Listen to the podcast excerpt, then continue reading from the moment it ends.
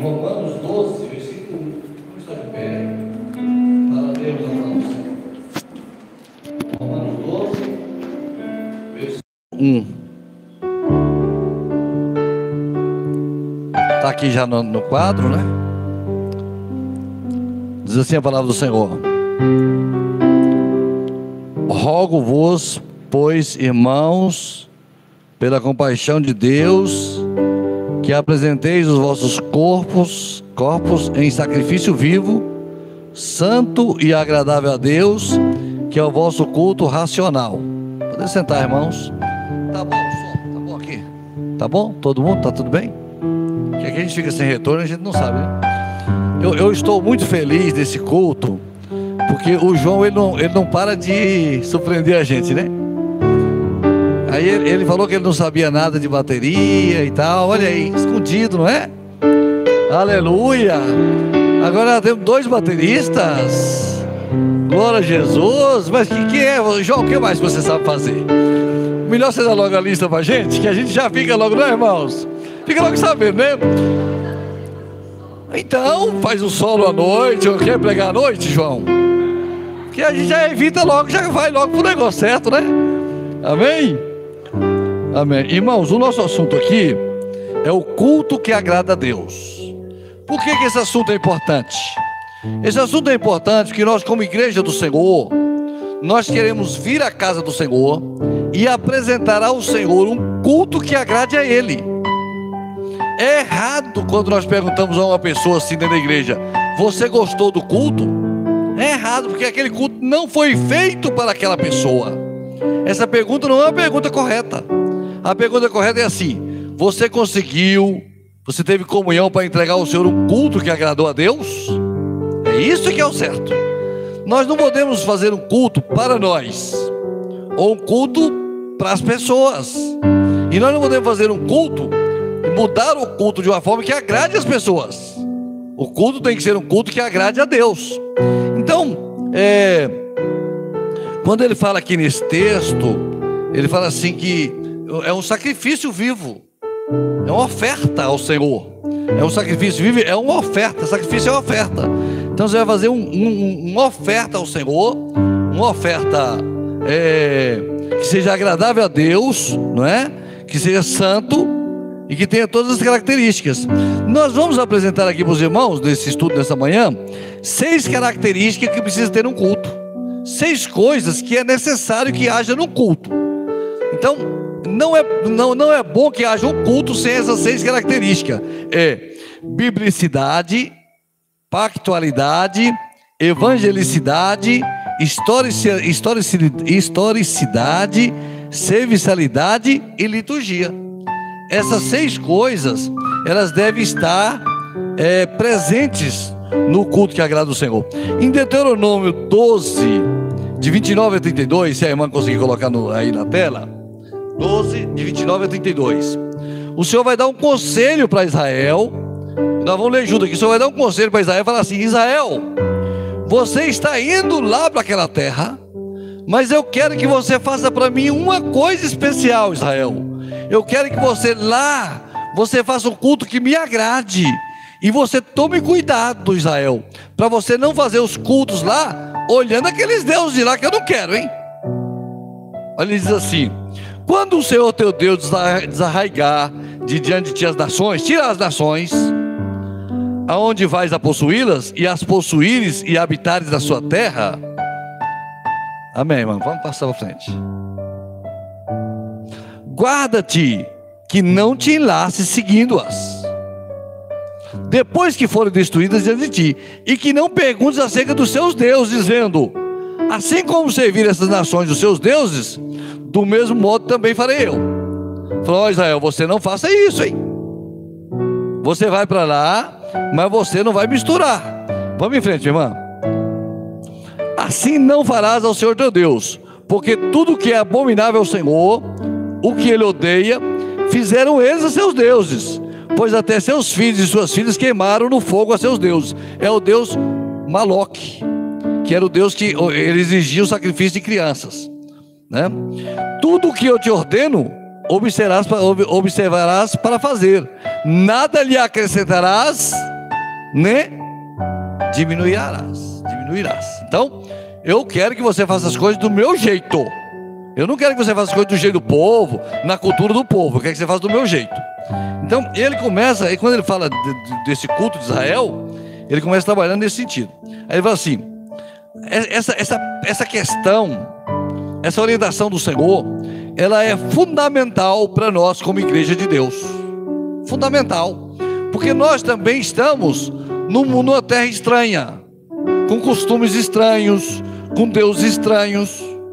E nós temos uma tendência de pegar o modismo daqui, pegar um modismo dali, pegar uma prática daqui, pegar uma prática dali e começarmos a trazer aquilo para o culto.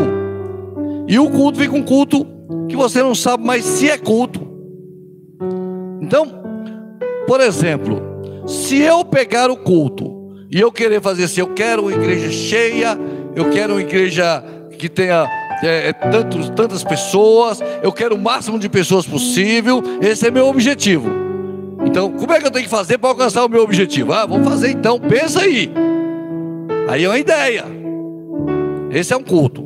Agora, se eu falar assim, eu quero ir à igreja, e lá no culto eu quero servir a Deus, e eu quero entregar ao Senhor todo o meu coração, e eu quero fazer tudo que agrada a Ele, eu pergunto: o que, é que o Senhor quer? Como é que o Senhor quer? Então, muda, muda, muda o enfoque. Porque se eu quero agradar as pessoas, é o que quero. Nós podemos fazer muitas coisas para agradar as pessoas, ter várias ideias. Mas se eu quero agradar a Deus, eu não posso sair do que Ele quer. Então, esse é o grande problema que nós enfrentamos é, é, essa forma. Bom, se nós então queremos fazer isso, de que forma? Então, onde nós vamos encontrar as informações certas e seguras para fazermos isso? Não tem outro jeito. Nós vamos encontrar isso na Bíblia. O culto que o Senhor quer está prescrito na palavra do Senhor. Não é da intenção do homem. O culto ele emerge da Escritura. Ele sai da Escritura para ser devolvido a Deus. Então ele, ele, emerge da Escritura. O que importa para a Escritura é o culto que seja feito para a glória de Deus. Então nós devemos perguntar: esse culto que nós estamos fazendo nessa manhã, ele é um culto para a glória de Deus? Então é isso que nós temos que saber. Ele é um culto que emergiu da palavra? Ou ele emergiu da minha mente? Ou ele emergiu de, ou de, de, um, de, um, de, um, de uma votação nossa? Né? Então, esse, esse é, um, é, um, é, um, é uma coisa profunda. Desejo sincero, eu desejo sinceramente fazer um culto a Deus. Não é suficiente. Não é suficiente. Porque o culto aceitável não vem do desejo sincero do coração do homem vem do, da obediência à Escritura. Vem a obediência, você pode ser sincero e fazer um culto que não agrada a Deus. Tem muita gente em muitos lugares, lugares que nem agradam a Deus, mas que tem o nome de, de, de servir a Deus, e que são sinceros, todos são sinceros, mas está desvirtuado da vontade de Deus, está fora daquilo que o Senhor quer. São sinceros, tem sinceridade, mas não é suficiente. Eu ser sincero não é suficiente. Eu tenho que ter sinceridade, mas eu tenho que ter, primeiro, antes de sinceridade, eu tenho que ter obediência à palavra do Senhor, ao que o Senhor quer. Não é? Não é um culto criativo, é obediência à precisão bíblica. Culto que o Senhor não é glorificado é desagradável ao Senhor, mesmo que ele seja festivo, mesmo que ele seja alegre, mesmo que ele seja é, é, animado, ele não é suficiente para agradar o Senhor, não é? O público-alvo do culto não é o homem que está assistindo, o pastor. O, o público-alvo do culto é o Senhor. É a Ele que nós temos que perguntar no final do culto: Senhor, nós hoje te agradamos?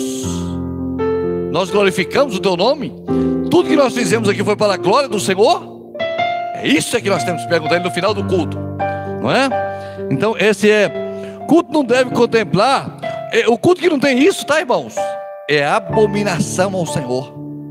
O culto que desvia o foco, abomina o Senhor. É abominável ao Senhor. Culto não deve contemplar a cultura da, da, do local. Ah, nossa cultura aqui, não. Você veja que se você for adaptar as culturas, os cultos perdem toda a essência em qualquer lugar. não é? Culto não é para contemplar a cultura, nem a contemporaneidade.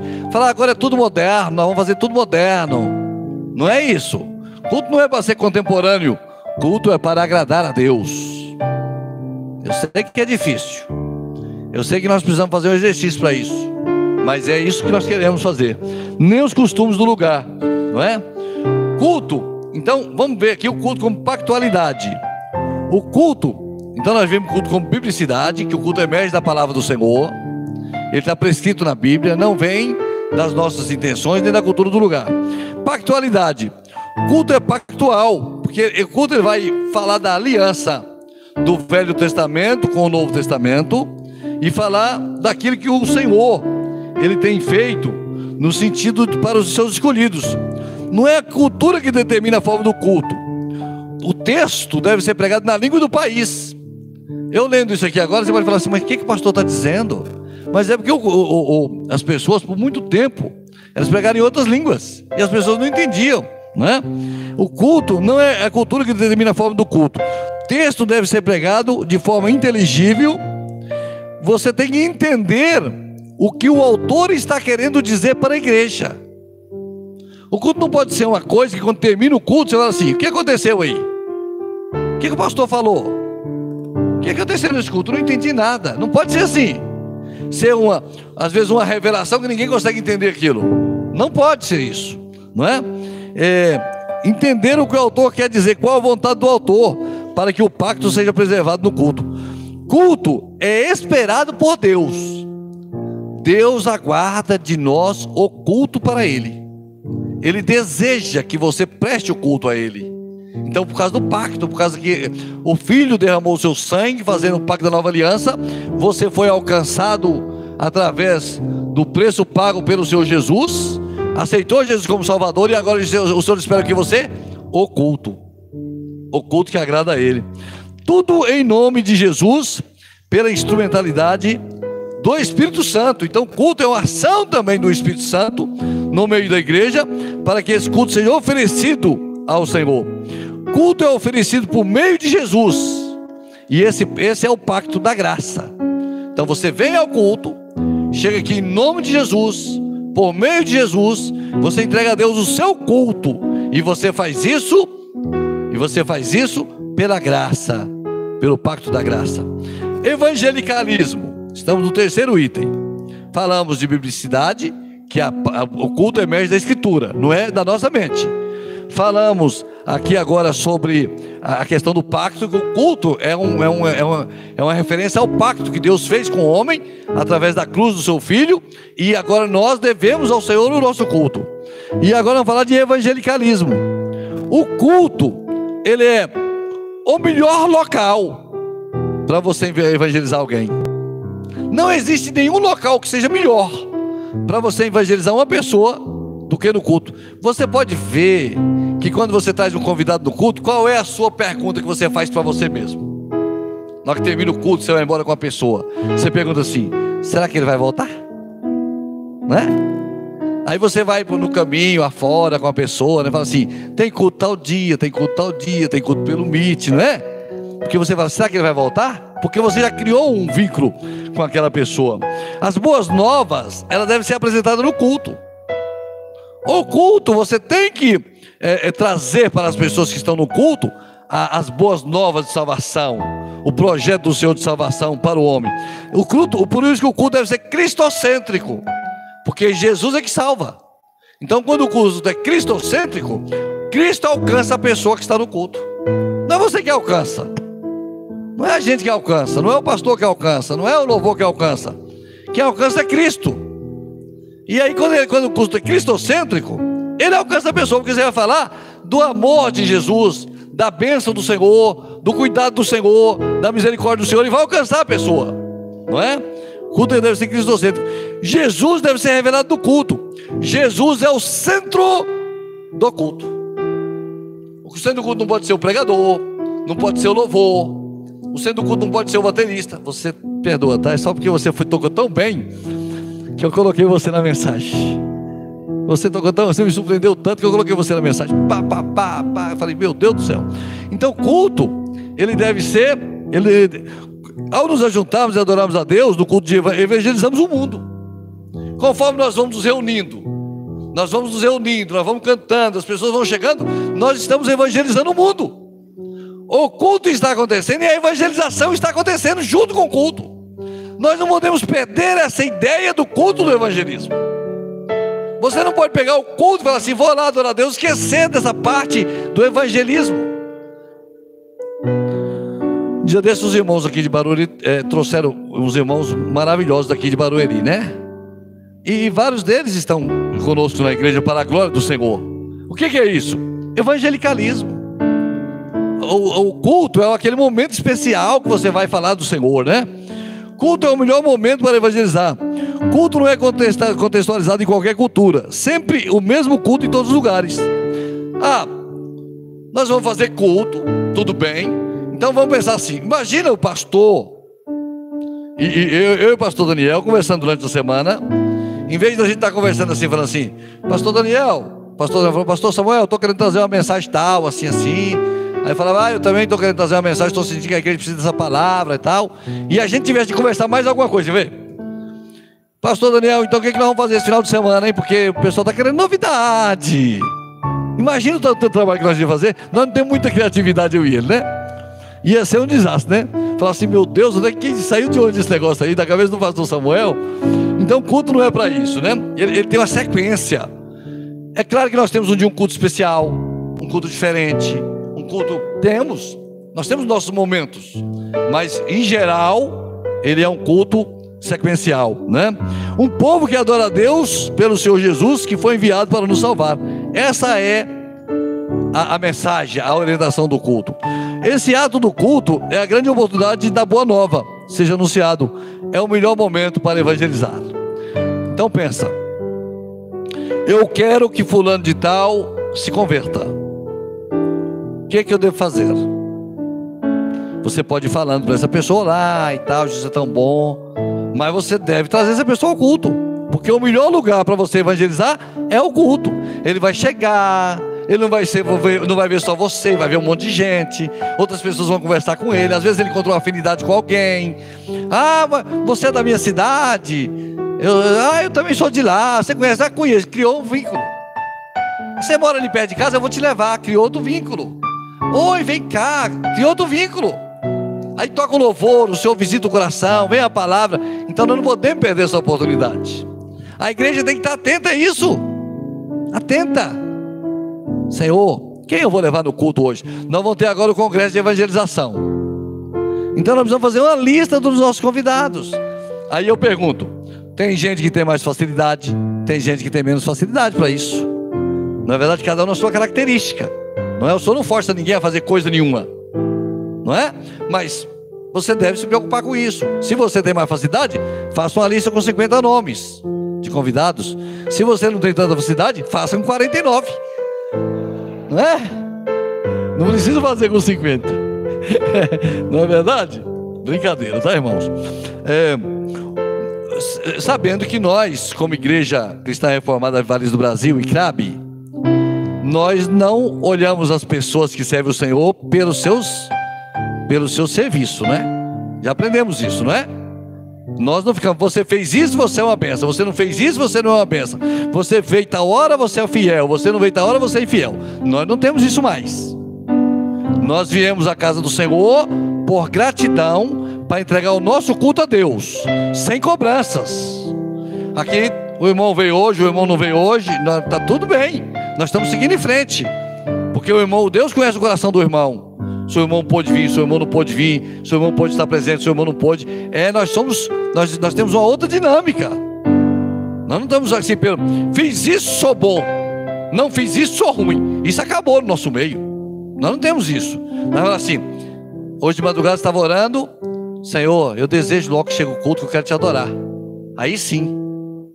Entendeu? É isso que nós queremos. É melhor você ter aqui 30 pessoas que vieram espontaneamente do que ter 50 que vieram obrigados, não é verdade? Ai, cumpri minha obrigação. O pastor não vai ficar chateado comigo. Eu não fico chateado com ninguém, que eu sou bonzinho, né? Eu sou bonzinho. O pessoal fala que eu não sou bonzinho, mas eu sou bonzinho. Na área eu sou bonzinho. aleluia, passei no teste. A melhor forma de trazer alguém ao culto. O mundo vendo isso, possa vir adorá-lo. Ele vê o acesso de Jesus abriu na cruz e esta condição. Este é o melhor momento para cumprir a grande comissão. Qual é a grande comissão? Ir de pregar o evangelho a toda criatura. Esse é o grande mandamento. Juntos evangelizamos, cultuamos ao Deus vivo, falamos do Senhor. Quando tudo está em ordem e o culto está correto, a evangelização acontece. A pessoa chegou, viu o culto acontecendo, tudo em ordem. Não tem loucura. Um dia desse eu vi um culto, um culto na, na internet, e eu não tenho nada contra, mas eu não aguentei, vou falar aqui. Aí a igreja era uma igreja bem alta. Aí falou assim: Aí eu, a, a, pessoa que estava pregando, uma mulher falou assim: Jesus está voltando, Jesus está voltando, Jesus está voltando. Daí a pouco desceu um rapaz num cabo de aço, lá de cima, com a roupa vermelha, e ele veio assim, passou em cima de todo mundo e chegou aqui no culto. Aí foi uma alegria enorme, que Jesus está voltando. Então veja, eu se eu tivesse no culto desse, falar aí, não vou dar mais, porque eu não vou conseguir descer ali, que eu já estou com o velho.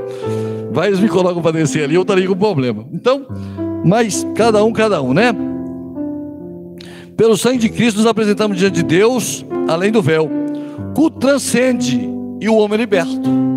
Ele sente a alegria do Espírito Santo, os louvores tocam seu coração e ele alcança a bênção, o Senhor alcança o seu coração. É o culto de Abel. O culto de Abel foi o culto segundo as Escrituras, que ele entrou no veio daquilo que era profético. E evangélico, por causa do evangelho agindo na vida do homem. O culto, nós somos evangélicos por causa do evangelho. Então nós somos evangélicos, nós seguimos o evangelho. Nós não podemos falar que nós somos evangélicos e não olhamos para o evangelho. Nós não queremos saber do evangelho, mas que evangélico é esse?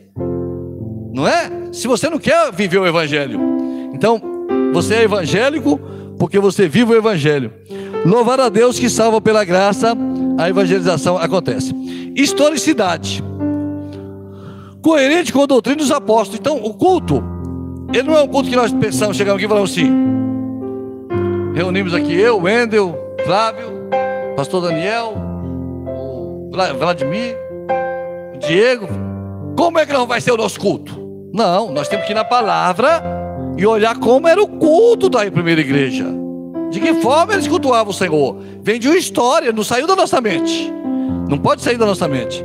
Então, o culto tem que preservar nos caminhos dos primeiros da fé, a solenidade, a simplicidade, a palavra é lida e pregada, as orações são feitas e os louvores cantados ao Senhor. Reverência, temor ao Senhor. Aí tem um versículo assim: guarda o teu pé quando entrares na casa do Senhor teu Deus. A igreja, você não pode fazer tudo que você quiser na igreja. Sabe por quê? Porque você não pode fazer tudo que você quer na sua casa. Eu não chego na casa, vou lá visitar a Emanuele Limar, cheguei lá, botei o pé em cima do sofá.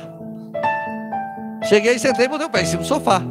O Wendel vai falar assim: e Nelimar, bota pra fora. Bota pra fora, que esse homem é maluco. Que mal educado, não é? A casa do Senhor é a mesma coisa, gente. Só que na, na sua casa você está sozinho. E na casa do Senhor você está em público. Você não pode fazer qualquer coisa que você queira aqui.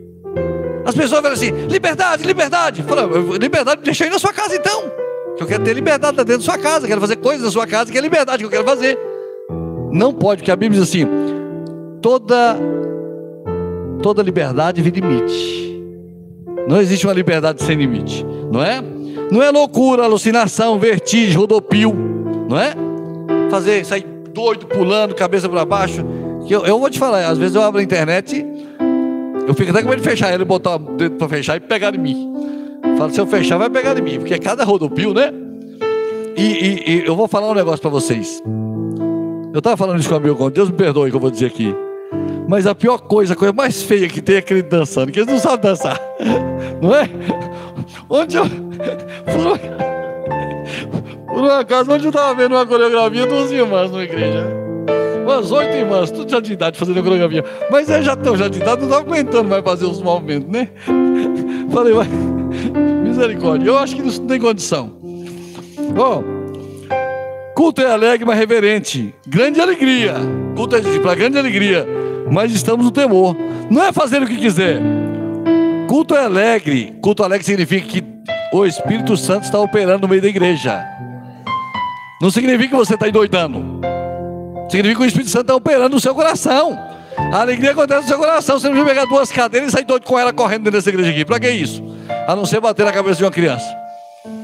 Culto não é teatro, coreografia, rodopio, vertigem, alucinação. Está diante de Deus precisa de temor. A alegria de um coração remido diante de Deus de perdão. Um coração liberto. Isso é alegria. O Senhor nesta noite visitou o meu coração. O Espírito Santo alcançou a minha vida. Isso é culto. Serviçalidade. Liturgia compreensível e simples. Culto não pode ser uma coisa que você não consegue entender o que está acontecendo. É uma liturgia compreensível e simples. Cristo e seu povo num banquete santo. Culto é o assentar do Senhor na mesa com seus servos, onde o pão, o alimento vai ser servido, onde o louvor vai ser tocado e aonde o, o, aquele que senta na ponta da mesa, que é o Senhor, vai ser glorificado e honrado. Isso é culto, não é? O centro é adorando em espírito e verdade. Tem uma forma, não é uma bagunça. Centro da liturgia é a palavra de Deus, seu sacramento. Só tem dois sacramentos da palavra do Senhor: a ceia e o batismo. No batismo morre o velho homem. Na ceia nasce o novo homem, né? Ele parte da comunhão com o Senhor. Priorizar os cultos solenes, com palavras que se entende, se entende como culto está na agenda de Deus. De Deus espera o culto, já falamos disso. Temos o culto dentro da história, então precisamos observar como esse culto é desenvolvido na história. Culto não é lugar para exigir nada do Senhor. Culto não é lugar para as pessoas virem decretar coisa para Deus fazer. Porque aí você virou Deus e Deus virou teu servo. Eu decreto que Deus faça isso. Gente, eu, eu, eu, eu, eu não estou podendo decretar nada, porque lá em casa eu decreto as coisas não me obedecendo. Eu decreto um bocado de coisa lá em casa e não estão me obedecendo. Então eu não estou podendo decretar nada. O homem não consegue decretar nada, gente. Não é? Então esse negócio de pensar que decretar, eu decreto que já está decretado. Que coisa horrorosa, mas triste. Você vê um homem que anda pela rua fora comendo feijão, arroz, farinha, farofa, bacalhau, tomando. Você sabe que você acredita que eu encontrei aqui na vizinha aqui um sorvete de rapadura? Mas é gostoso, não é, Milquinha? Depois eu te dou o endereço, tá? oh, então fica comendo as coisas pela rua fora depois querendo decretar para Deus o que, que Deus vai fazer. Isso não tem nenhum, nenhum sentido. Certo? Culto é um serviço, serviço prestado a um superior, um Deus todo-poderoso. Então, culto é coisa séria. Culto é coisa séria. Culto não é uma coisa que a gente faz da nossa cabeça. Agora, um homem chamado Onésio Figueiredo, ele escreveu um artigo em 1994 sobre, o nome do artigo é Oculto. E ele escreveu ali naquele artigo, ele escreveu vários itens que, que da história do culto. E eu vou trazer para os irmãos aqui. Então, a primeiro, o primeiro artigo que ele falou Hipereteu, que é Hiperete é, é, é, é, aquele remador que ficava dentro das galés trabalhando no barco. Então, é, trabalho do remador de barco sobre instrução rigorosa, é, conforme bater no tambor, eles iam remando. Então, em cima tinha o barco de guerra e embaixo tinha os remadores. E um remador só não conseguia fazer o barco funcionar. Dois também não conseguiam. Então precisava ter assim 20, 30 remadores para fazer o barco funcionar. E eles não podiam cada um puxar de uma vez, de uma hora separada. Eles tinham que puxar numa cadência. E para puxar numa cabeça tinha um tambor na frente que batia e dava pá. E eles tinham naquele sistema. Então ele fala que o culto tem mais ou menos tem essa mesma origem. Então, embaixo dos remadores, tínhamos os guerreiros. Aí, do esforço de todos de remar, o barco pegava velocidade. Do, do, do, do esforço de todos de remar embaixo, o barco pegava velocidade. Né? É, mantinha o barco numa velocidade constante. Multiplica o esforço. Porque eu peguei um remo e ele pegou outro. Tá pouco. Chegou mais o Flávio, chegou mais aqui o Ricardo, quatro. Chegou o pastor Daniel e chegou o Andrew, o seis. Chegou o Sérgio, chegou o Vladimir. Já botamos o Vladimir na renda remo, você viu? Chegou hoje, já, já colocamos ele no remo. Aí já são oito, o barco já está, o barco já está, já está remando, todo mundo já está, não é verdade? Então é assim, ó. quando todos os departamentos estão remando numa mesma cadência e numa mesma velocidade, o barco pega velocidade. Então o departamento de mulheres está remando certinho. O departamento de louvor está remando certinho. Os obreiros estão remando certinho. Os jovens estão remando certinho. Os instrumentistas estão remando certinho. O pastor está remando certinho. O irmão do, do som está remando certinho. O barco acontece.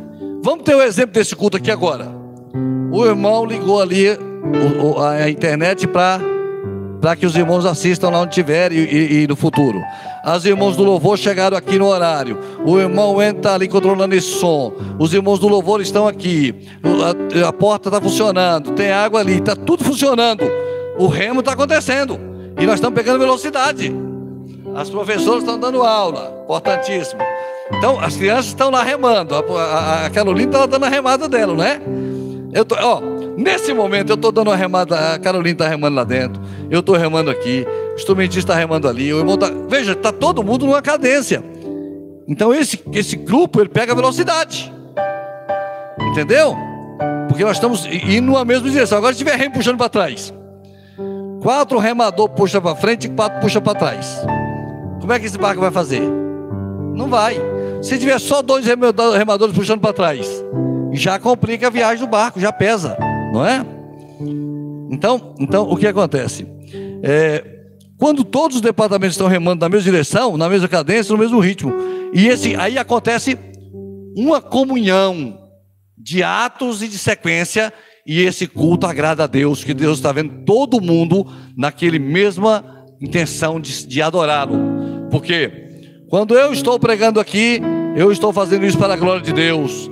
Quando o irmão está no instrumento, ele está fazendo para a glória de Deus. Quando o irmão está ali no, no som, ele está fazendo para a glória de Deus. E todos nós aqui estamos fazendo um serviço. É um serviço para a glória de Deus. Conforme a palavra, do jeito que ele quer. Se eu vou tocar essa bateria, como senhor quer. Eu vou tocar instrumento, como senhor quer. Eu vou fazer som, como senhor quer. Tudo do jeito que ele quer. Tudo na mesma sequência. O culto está acontecendo e o nome do Senhor está sendo glorificado. Aleluia. O culto é dulos, escravo. Então, o culto é um serviço como se fosse prestado por escravos. Você presta o serviço para o seu Senhor, que te comprou. O que está acontecendo com as pessoas hoje? As pessoas vão no culto, chegam lá e querem ser o Senhor do culto, o dono do culto, o governador do culto, não querem ser escravos. Então nós viemos para o culto para prestar ao nosso Senhor um culto de adoração ao Senhor, segundo a vontade dele, porque ele nos comprou na cruz do Calvário. Esse entendimento é importantíssimo para prestarmos um culto a Deus. Nós não somos senhores do culto, nós somos servidores do culto. Amém? Então, é o culto que agrada a Deus. Não tem salário, né? É, nada contra quem tem, porque às vezes dedicou a vida toda, um ministério, nós não temos nada contra, nós não temos como igreja, na nossa igreja, mas não tem nada contra quem tem, está ótimo. É, ele, esse culto, ele, é, o escravo, ele faz o serviço para ele sobreviver. Nós também prestamos o culto ao Senhor pela nossa sobrevivência, porque no final quem é abençoado somos nós. Agora, uma coisa importante: ele não espera nada você vem no culto, você não espera nada do culto para você. Nada no sentido de que você tem direito. Deus te abençoa, Deus te cura, Deus te liberta, Deus visita o seu coração porque Ele quer e porque Ele te ama. Mas você não tem direito de exigir nada. Você não tem direito nem de exigir gratidão. Alguém ser grato para você não tem esse direito, porque nós somos gratos ao Senhor. É uma mudança completa de visão do culto. Tá bem? O culto vem diaconil. Diaconil é, é, é, é baseado no diácono, é sobre o serviço de altruísmo. O amor, entrega. É, é, é, é o serviço de servirmos aquele que está do nosso lado. O irmão que está passando por um problema, o nosso parente que está em dificuldade, vai para a lista de oração, vamos visitar, vai cuidar, fala, vê o que precisa. Porque isso também é culto. Culto não é um lugar que você está alheio ao seu irmão, distanciado do seu irmão. Seu irmão, você não está nem aí para o seu irmão. Você não sabe nem quem é seu irmão, não é isso culto. culto é comunhão. Nós vamos sentar na mesa, todos nós. Então, é o serviço de trabalho. Olha, você tem que fazer tudo isso e você não deve esperar nada em troca. Lamento. Nem mesmo gratidão da pessoa. Você não faz para a pessoa alguma coisa esperando gratidão da pessoa. Ah, eu fiz, fulano é muito ingrato, né? Fiz isso para ele, ele nem falou nada, nem deu obrigado. Você não deve fazer nada disso pensando nisso, porque você não faz pra, pra, dessa forma. Você faz para agradar a Deus. O Senhor falou na palavra: quando desse água, quando eu estava com sede, quando me visitaste, quando eu estava preso. Falou: Senhor, quando foi que nós fizemos isso? Falou: quando você deu água necessitado, quando você visitou necessitado, você fez isso para mim. Então você faz em nome de Jesus. Amém? Porque o diácono, ele servia a mesa. Mas ele servia a mesa, mas ele não servia só a mesa, né, gente? Tinha gente de trás das mesas, né, sentado, não tinha? Então, é aquelas pessoas que estavam na mesa que o diácono devia preocupar. Como é que tá? Tudo bem? É aquele cuidado, né? É, todos os detalhes têm que estar perfeito para que o culto aconteça. Terapeu, terapeu é de terapia. Aí é o cuidado com os vulneráveis. Cuidado com os vulneráveis, cuidado com aqueles que estão passando por dificuldade, que estão é, enfrentando situações adversas de saúde. É o amor ao próximo. Quando a igreja tem amor ao próximo, o culto acontece. O pastor pegou aqui ontem, né? É, amar ao seu Deus todas as coisas. E o que mais? E o próximo, como a ti mesmo. Então você deve amar a Deus mas você tem também que amar ao próximo, não é isso? Liturguel é a liturgia. Poucos gostam da liturgia. Pra, tem que ter, o culto deve ser livre e espontâneo. Ele deve ser livre e espontâneo. Então, liturguel vem de laos, a palavra vem da origem laos, é povo, e ergo, que é trabalho. Então é, é um trabalho preparado para o povo. A liturgia é a gente se prepara o grupo de louvor ensaia, o som toca o som, organiza o som, tudo se organiza para nós nos prepararmos, para apresentarmos, para prestarmos o serviço ao Senhor naquilo que é a sua igreja. Eras históricas do culto. Mas esse culto que nós estamos falando, que ele é que, ele tem todas essas características, esse culto ele, ele, ele vem de onde? De onde apareceu esse culto? Como que esse culto chegou até nós? Por que, que nós decidimos ou definimos que o culto é dessa forma? Foi isso feio da nossa cabeça? Então o culto tem, tem três coisas que é importante no culto: sacrificialidade, sacerdotalidade e também a questão da, do, do culto em si. Então, quando você pega o culto de Israel, como era o culto de Israel? Não existia culto em Israel se não existisse o sacrifício de uma vítima. Então, sem derramamento de sangue, não há remissão de pecado. Então, ah, vai fazer o culto? Vai. Você trouxe a vítima? Trouxe o cordeirinho? Não trouxe. Ah, então não pode ter culto para você aqui.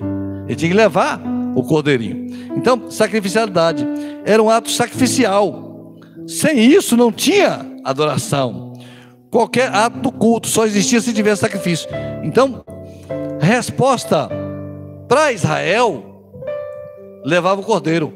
Para nós, que horas que nós vamos ter essa questão do sacrifício? Quando é? Todos os nossos cultos têm a questão sacrificial, porque Jesus morreu por nós. Mas existe um momento nosso que nós fazemos isso com mais ênfase. Quanto que é? Na ceia. Falou: Este é o meu corpo que é partido por vós. Este é o meu sangue que foi derramado por vós da nova aliança. Fazer isso em memória de mim. Quando comedes e bebedes da, da minha carne, do meu sangue, não é isso? Do meu corpo. Então, é, é, é, é para nós lembrarmos que o culto é sacrificial. A ceia nos relembra que o culto ele é sacrificial, não é? Cristo, culto é cristocêntrico, saindo da palavra do Senhor. Reconhecer Cristo segundo a Escritura. Culto cristão não é culto sacrificial como os israelitas, nem como os católicos fazem com a transubstanciação da ceia. Mas o nosso culto, ele é sacrifício porque Jesus morreu por nós. Ele é a vítima perfeita que se entregou por nós e que está no meio desse culto ressuscitado para a glória do nome do Senhor. Culto é sacerdotalidade. Então, o culto dos israelitas, ele é, é, era do Velho Testamento consistia na presença de Deus, do perdão dos pecados, da vida que substitui o pecado, expressões de gratidão pela misericórdia recebida. O sangue era derramado. Então, no Novo Testamento, o sangue derramado é o sangue de Jesus. Não precisa trazer um animalzinho. Cristo morreu. Ele é o sacrifício no lugar do pecador, não é? Os pecados são depositados aos pés de Cristo. Oração inicial de confissão de pecado, como é o nosso culto. Quando nós começamos o culto, nós fazemos a oração de confissão de pecado né? E se você confessar os vossos pecados, Deus é fiel e justo para perdoar os vossos pecados, né? E em seguida vem a, a, a confissão de pecado, em seguida vem o louvor, vem a palavra e os atos de ações de graça e de gratidão. No Novo Testamento, no Novo Testamento somos remidos pelo Cordeiro vivo, na pessoa de Cristo. Isto não é invenção, é uma herança da sacerdotalidade. Então, ele, vem dessa, dessa, dessa, dessa, desse fundamento bíblico. O sumo sacerdote adentrou nos todos rompendo o véu. Ele é o único sacrifício. E a liturgicidade que leva as duas expressões das fontes históricas. Como chegamos a esta liturgia, esse modelo de culto? Foi o da nossa cabeça? Não. Nós recebemos esse culto da palavra de Deus. E da forma que nós recebemos, e, o apóstolo falou assim: aquilo que eu recebi também vos ensinei. Da forma que nós recebemos, nós prestamos esse culto ao Senhor. Agora, na igreja primitiva, aconteceu o seguinte: é, quando Israel, quando Israel é, é foi, foi é, em 70 depois de Cristo, que o, o povo era levado para fora de Israel, e Israel todo foi, foi para outros lugares, o que aconteceu? Eles criaram um negócio chamado sinagoga. Era uma igreja, né? Era uma igreja sinagoga. Não tinha, não tinha o sacrifício. Então, lá na sinagoga, o que eles faziam? Eles ensinavam a palavra de Deus, o Pentateuco, os cinco primeiros livros. Então, aqui em São Paulo, eu até anotei aqui. Você sabe quantas sinagogas tem em São Paulo? Quem poderia me dizer mais ou menos o número? Tem 70 sinagogas em São Paulo. É muita, não é? Tem, segundo o Google, tá? Que eu não fui em todas, não, tá bem? Depois é, depois é só 35, eu me lasquei, né? Mas eu, eu vi no Google. Então, eu conheço várias, já passei na frente de várias aqui, grandes, bonitas. Então, o culto sinagogal, ele era um culto, ele era um culto que ele, ele tinha o quê? Tinha um momento, tem até a, a, a, a liturgia do culto sinagogal. Paulo, quando ele começou a pregar o evangelho, ele ia onde pregar o evangelho? Nas sinagogas, não era? Ele entrava nas sinagogas, ele viajava para vários lugares, saía de Jerusalém, não tinha o sacrifício. O pessoal reunia nas sinagogas, ele ia na sinagoga. Foi não foi muitas vezes? Então, não era o templo, porque o templo era em Jerusalém. Então, a sinagoga, eles faziam a igreja para manter a comunhão, manter o estudo da palavra, manter o ensino para os filhos e, e lembrar de, de, das coisas do Senhor lá de Jerusalém, lá de Israel. Então, é, a primeira sinagoga de São Paulo foi inaugurada em 1908. Já tem cento e, não é? Veja a diferença da primeira sinagoga de São Paulo em tempo de, de coisa para nossa igreja, só tem três meses, né? tem uma diferença pequena, né? Praticava sua religiosidade na sinagoga. A sinagoga não tinha sacrifício. A sinagoga foi criada para o ensino do Torá leitura dos profetas e crença no perdão dos pecados pelos atos do templo. Por isso falou assim: quando você olhar, onde você estiver, você ora, olhando para o templo, virado para o templo, não é? Por causa do sacrifício que acontecia ali. Sinagoga eh, preservou o culto de muitas investidas pagãs. Culturas pagãs era forte naquela época. Então, os judeus iam para um lugar, Alexandria, chegava lá, tinha toda uma cultura pagã. Aí eles faziam a sinagoga para preservar o ensino que eles tinham, para eles não se misturarem, não é? Como, como que era o culto da sinagoga? Tinha o um ensino da palavra, pregação e confissão de pecados. É, o culto sinagogal era sustentáculo da fé judaica na dispersão. Então ele mantinha a fé judaica dentro da sinagoga e mantendo os laços, os ensinos lá de Israel. Né? Valores da fé de Israel, e, a, e foi isso aqui, quando a, a igreja começou, começaram, começaram a se converter muitas pessoas que eram judeus. E ele já vinha dessa transição do culto do templo para o culto sinagogal e aí para o culto das igrejas. Como que nós vamos fazer o culto nas igrejas então? O culto nas igrejas vai ser feito oração, pregação da palavra, louvor e explicação. O que foi mudando? O que o apóstolo Paulo teve grande luta, que eles queriam fazer a circuncisão, queriam manter as coisas lá, lá de Israel, os judeus, os judaizantes. E o apóstolo Paulo teve nome, porque ele foi mudando a doutrina. Não é? Então o culto não apareceu na igreja evangélica, na, na igreja, no, nos cristãos, do, do nada. Ele vem de uma história de Israel, passou pela sinagoga e vem para. Aí o apóstolo Paulo vem e coloca ordem em tudo isso. Ele vem falando: não pode isso, não é assim não. Isso não é desse jeito, ele vai colocando ordem em tudo isso. Tá bem? É, valores da fé de Israel é a base. E passando por Anfípolas e Apolônia, aqui eu estou lendo um texto de apóstolo Paulo, de Atos, Atos 17, 12. E passando por Anfípolis e Apolônia, chegaram a Tessalônica, onde havia uma sinagoga dos judeus. E Paulo, como tinha por costume, foi ter com eles. E por três sábados disputou com ele sobre a linha. E apóstolo. Aí ele subia lá e lá ele disputava. Disputava é o seguinte: explicava a palavra do Senhor, colocava os rumos, e aquilo foi fortalecendo e formando a igreja. Paulo pregava assim: culto sinagogal é igual em todos os lugares. Então, primeira parte, louvor, glória de Deus, chamado Shekinah. Você vai encontrar isso em Neemias 9, de 5 a 23. Depois de louvor, adoração, glorificação, Deus como Criador, governador e Salvador. Era como o, culto acontecia dentro da sinagoga. Confissão de pecados, momento de perdão individual e comunitária. Você fazia o seu pedido de perdão individual e comunitária. E é central do culto sinagogal e no final, louvor e gratidão. Então essa parte de pedir o perdão era central no culto era central no culto, era o momento terceira parte do culto. Aí começava a segunda parte: oração, estudo das escrituras, confissão de fé de Israel, ensino de leis e profetas, final a benção araônica. O final não era a benção apostólica, era a benção araônica. Aí eu vou ler aqui para vocês a benção araônica, que está de número de 6, de 23 a 26. Muito famosa, o irmão aqui que conhece culto, ele está ele tá aqui já, já fazendo menção da benção araônica. Faraão e a seus filhos dizendo: Pode colocar, irmã? Números 6, de 23 a 26, se você conseguir colocar. Fala Arão e a seus filhos, dizendo: Essa é a bênção araônica. Como terminava, arônica, como terminava o culto na sinagoga. É?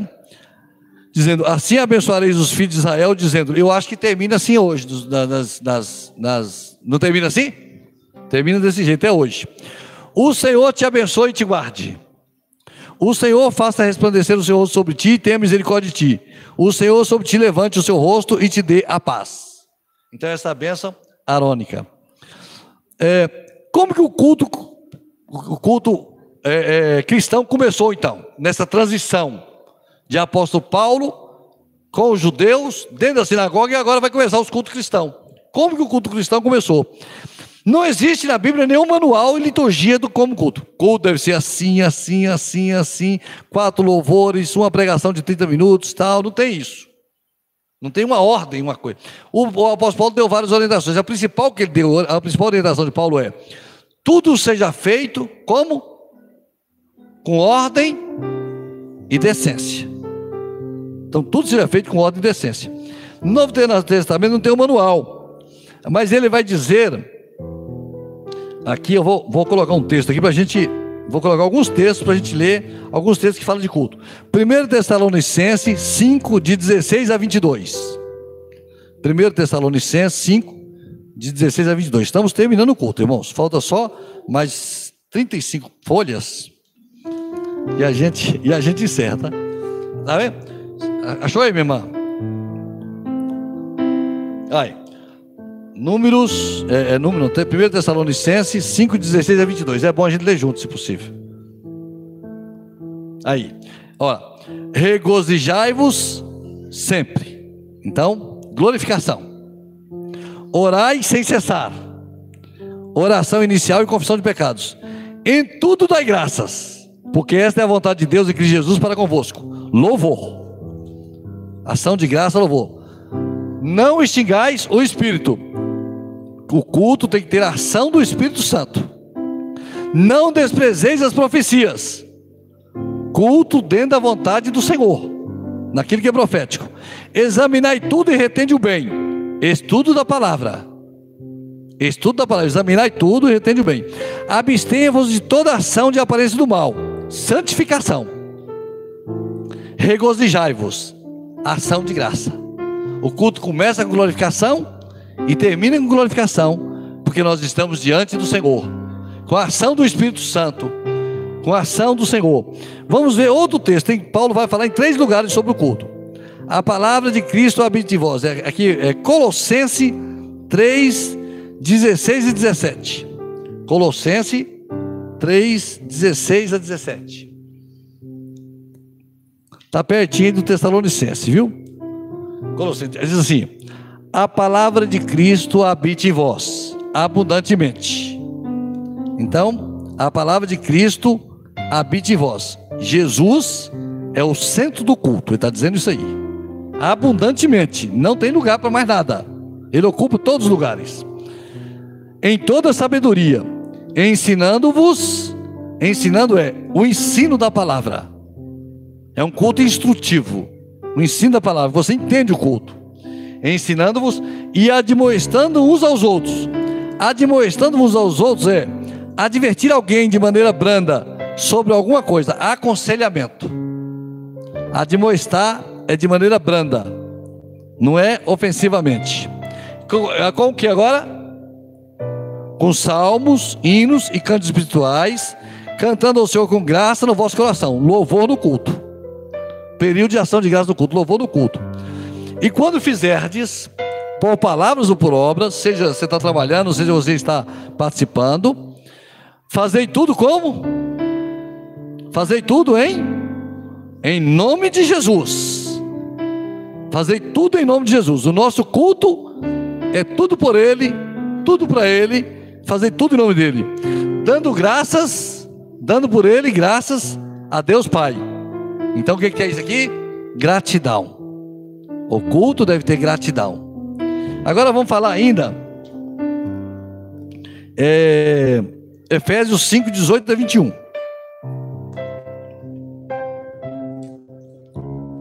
Efésios 5, 18 a 21. Ele vai falando que nós temos que cuidar no culto, nós não podemos deixar acontecer no culto. Não vos embriagueis com vinho, em que há contenda, mas enchei-vos do Espírito Santo. Deixa aquele que é superficial, ou causa um envolvimento superficial, mas enchei-vos do Espírito Santo. Então ele falou assim: contenda não é bom para o culto. Evite contenda e dê lugar ao Espírito Santo. Falando entre vós, como? em salmos, hinos e cantos espirituais, cantando e salmodiando ao Senhor no vosso coração. Por isso que eu digo, irmãos, que o louvor ocupa um lugar central no culto. Todos os cultos que nós vimos aqui, o louvor ocupa um lugar central no culto. O louvor é parte primordial do culto. Então, assim, falando entre vós em salmos e hinos e cantos espirituais, cantando e salmodiando ao Senhor no vosso coração. Não é? Ao Senhor no vosso coração dando sempre graças por tudo a nosso Deus e Pai, em nome, de novo, em nome do Senhor Jesus. Então, veja bem, e aí vai falar o seguinte, ó, mais um, minha irmã, sujeitando-vos uns aos outros no temor do Senhor. O que quer dizer sujeitando-nos uns aos outros? O que quer dizer isso? Se eu me sujeito aos outros, Quer dizer então que todos os outros são superiores a mim. Eu, quando eu venho para o culto, eu venho para o culto pensando que todos os outros é superior a mim. Eu me sujeito a todos os outros. Porque o Senhor perguntou assim: quem é mais importante? Quem está sentado à mesa ou quem serve à mesa? Aí os discípulos responderam assim: quem é mais importante? Quem está sentado à mesa? Ele falou assim: eu sou o que sirvo à mesa. Então ele se sujeitou a servir aquelas pessoas que estavam à mesa. Ele era o Senhor e eles eram os pecadores. Ele sujeitou servir aquelas pessoas. Então nós temos que vir para a igreja com o mesmo pensamento. Não é? Que todos os outros, eu me sujeito a todos os outros, que todos os outros são superiores a mim. Quando nós fazemos isso, nós agradamos o Senhor e nós somos uma igreja do Senhor. Toda vez que você se sentir superior a alguém, meu irmão, você não está é, apresentando um culto a Deus, sabia? Não dá. Tem que ser, você tem que sujeitar. Tá bem? Cada um tem sua função, cada um tem sua responsabilidade, mas tudo nós estamos sujeitando uns aos outros. É, certo? No culto do Novo Testamento, o culto lá de Paulo não era anárquico. Não era um culto anárquico. Você pega a, a, o Novo Testamento todo, pega todas as cartas de Paulo, 13 cartas de Paulo, e vai ler o culto, você não vai encontrar uma anarquia. Ainda que Coríntios estava com o culto todo bagunçado, todo cheio de desorganizado, ele foi lá e colocou ordem naquele tudo. Falou, não é assim não. Culto deve ser feito com ordem e decência. Na desordem e na irreverência, não na desordem nem na reverência, não, e nem reverência, é decência. Esse é o culto que agrada a Deus. Essa é a igreja que nós queremos ser, que nós somos, que nós oramos ao Senhor para nós sermos. Nós não temos interesses pessoais, nós não temos interesses é, humanos, no sentido de, de benefícios pessoais. Nós só queremos fazer o nosso culto para agradar a Deus, segundo a vontade dEle, em obediência a Ele, naquele que Ele quer de nós, fazendo tudo o que Ele quer de nós e dizendo a Ele que esse é o nosso desejo, esse é o meu desejo, ó, esse é o meu. Tem esse, não tem? Mudei aí, não mudei? Vocês estavam com outra ideia, não estava? Cantou antes já? Hoje no culto? Hoje já cantou ele? Então ele está na benção, né? Fique à vontade, irmãos, fique à vontade. Aleluia. Irmãos, é muito importante, é muito, muito, muito importante nós sabermos, nós sabemos, não, não, tranquilo, só tem ela aqui, tranquilo. É, é muito importante nós sabermos o culto que agrada a Deus. Porque quando nós sabemos como é o culto que agrada a Deus, de onde ele veio, como ele aconteceu, porque ele chegou até nós, de que forma ele chegou até nós, nós podemos cultuar o Senhor sem aquela preocupação de fazer uma coisa a mais. Nós devemos ter toda a liberdade, viver um culto livre, liberto. Mas nós não precisamos fazer coisas extraordinárias. Nós precisamos fazer coisas obedientes ao Senhor, coisas que obedeçam ao Senhor, coisas que agradam ao Senhor. Isso é que é importante para nós. Amém? Nós queremos assim que o Senhor, gente, mas tem um rapazinho novinho aqui na frente hoje. Não, tá demais. Amém? Vamos cantar louvor?